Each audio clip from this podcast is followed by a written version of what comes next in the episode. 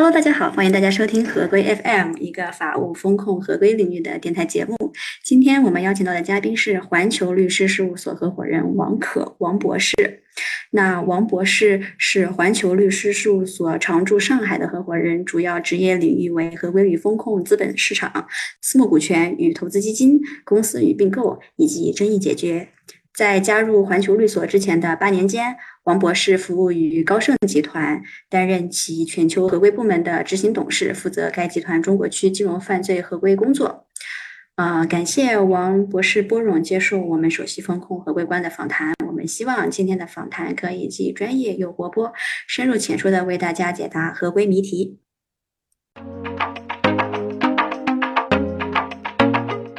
接下来聊一聊您最近的一篇著作，是讲的是美国非银行跨境支支付制裁执法评述。那里面提到了一个案例，是关于这个克里米亚啊，说它的这个常用的拼写有 C 开头和 K 开头两种。那这个可能就给系统留下了一个审核的漏洞，最后导致了这个制裁的产生。那所以这个案例也反映出来，其实金融犯罪。呃，金融犯罪合规，它也需要一些哎地理方面的知识。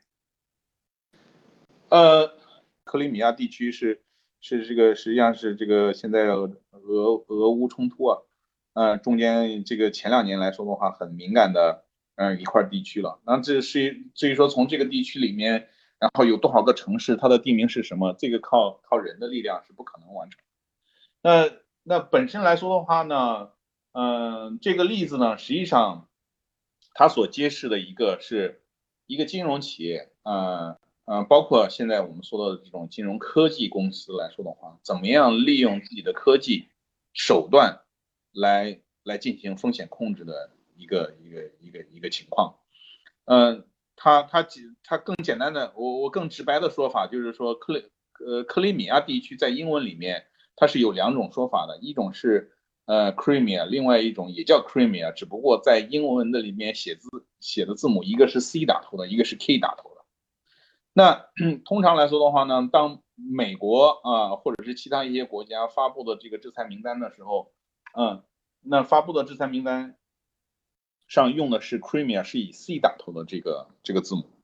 那问题就出来了，就是说是当这个客户在交易过程中间，然后的话呢，用了一个以 K 打头的。这个这个字母的这种嗯这种这种交易，在正常的业务审查过程当中，嗯，靠人能不能审查得出来？嗯，这是一个问题。刚才我说了，这是不太现实的，能够能够不可能做得到的。然后靠机器能不能审查出来？那这实际上就涉及到一个。呃，我我们我们讲计算机里面一个语义识别的一个概念，我我我我对我对这个我对这个主要的这个文字进行扫描过程中间，能不能抓出我想要的东西，这是很大的一个课题的。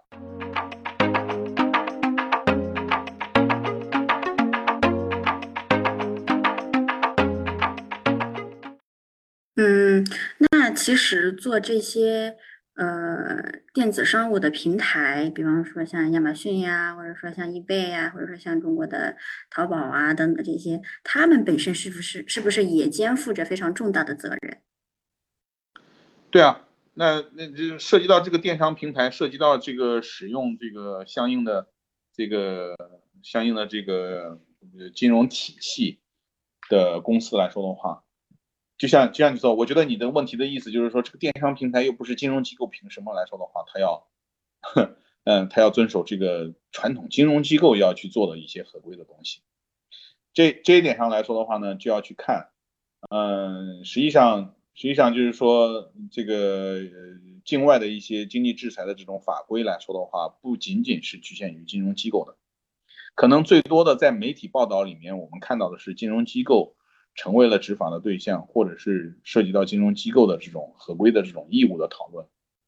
但是很多企业来说的话，进出口过程当中涉及到的这种啊制裁呀、合规方面的东西来说的话，也都是啊啊有可能会发生的。它并不局仅仅局限于金融机构。那电商平台来说的话呢，嗯，更更为显著的一个方面，我们看到的是电商平台在做。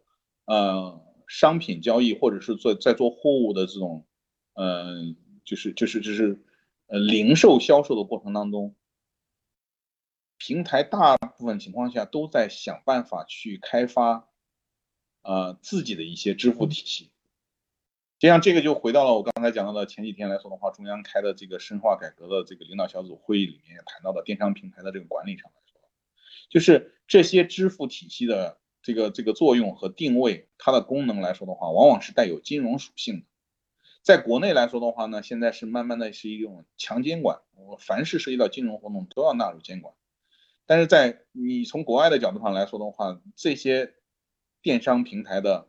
支付功能往往都要和境外的金融机构联系在一起，它才能够做跨境结算。不论我是自己做，是我成立一家金融公司、成立一家银行在海外去做这个结算，还是说我的电商平台的支付功能和海外的银行联系在一起，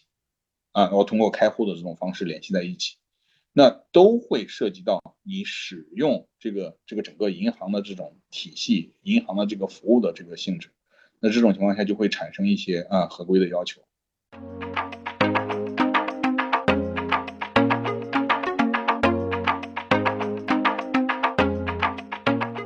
这些电商电商平台在境外基本上都是需要借助于商业银行的结算平台，然后来做这个相应的这种结算工作的。那么难以避免的一个问题就是，大家都要接入美国的这个商业银行。涉及到美元结算的这个问题，因为这个美元是最最普遍的这个最最嗯最主要的这个货币。那这种情况下来说的话呢，意味着和美元系统的连接，因为要使用着美国金融机构的这种这种服务。不论是从监管意义上讲，还是从嗯和这个这些这些平台公司和美国金融机构签订的这个合同的这个角度上来讲，都会引发这个美国啊制裁法规。我们就拿制裁讲了哈，不不仅仅包括制裁，实际上也包括翻译前的内容，相关的法规都会对啊这些公司的活动啊呃产生这个管辖权。这个这个这个的意思就是说，你你不能纯粹的说，我就是在印度做这个业务，所以说的话不会被美国执法机构啊盯上，啊，美国执法机构就不会对啊他的这个业务产生啊这个管辖权，不是这样子的。因因此的话呢，在这种情况下来说的话呢，就是从企业的角度上来说，要首先要考虑的是，啊，我的风险有没有，我的业务活动，我的业务合作伙伴可能会涉及到哪些。那大家去仔细去看这些问题的时候，往往会发觉，实际上我要用美元，我要用美国的金融机构，因此的话，我美国法也是要适用的。这时候我们就会看到，更多的这个公司就需要考虑，我怎么样能够啊，在公司内部去做到合规，然后的话呢，能够能够避免产生其他的一些监管风险。啊，所以所以从这个角度上来说的话呢，我提出来就是说，对于中国的这个互联网企业。跨境企业、跨从事跨境业务的企业、从事海外业务的企业要特别关注这种风险。嗯，因因为因为这些例子来说的话呢，包括这个监管趋势上来说的话呢，我们已经看到，嗯，美国的执法机关来说的话，或者包括其他国家执法机关，已经不仅仅局限于啊传统的金融机构作为它主要的执法的对象，啊，包括了现在我们看到的电商平台。嗯，这一点上来说的话呢，就是。实际上是很多的，嗯，我觉得是国内的很多的机构来说的话呢，可能还没有认识到它的这个它的这个可能发生的这个风险的这个严重程度啊，包括就是说是怎么样，嗯，投入，包括就是公司怎么样进行这个规话，进行投入，然后然后不断的完善这个合规管理体系的这个这个重要性，我觉得这一点上来说的话呢，嗯。是是是有待有待加强的。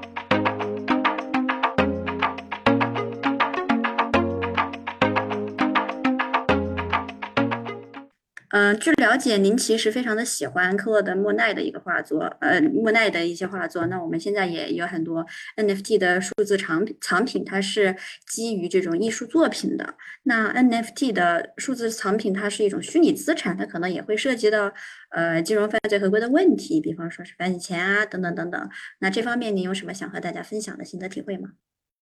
？NFT 呢，就有点像我们前面讲到的，就是经常聊的这些虚拟货币的这种类似的这种创新了。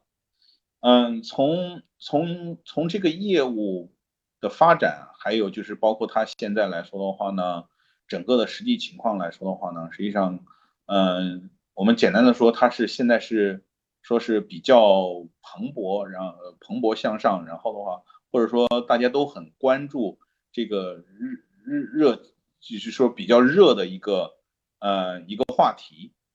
嗯，那从啊从这个我们金融犯罪合规的角度上来说的话呢，看这个问题呢，相对来说的话呢，就会很保守一些。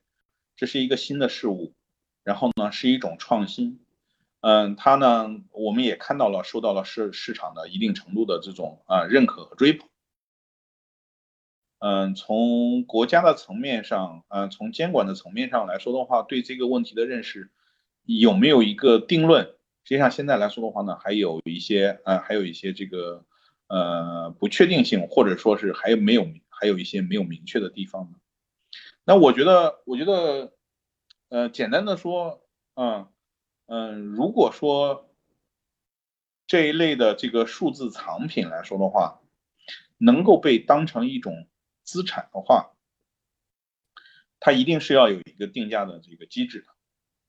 就是凭什么啊一个数字藏品啊值这么多钱？然后的话呢，市场上到底是什么样的情况来认可它？那它的这个价值的体现是在哪？那也就是说，它整个的这个市场价格有没有泡沫？当当这种数字的产品能够和真实的这个金融体系挂起钩来的时候。比如说，你一个数字产品最后是以美元定价，以人民币定价，那它这个价值的这个定价的这个过程，啊，呃，这个这个这这个过程来说的话，是不是容易被操纵的？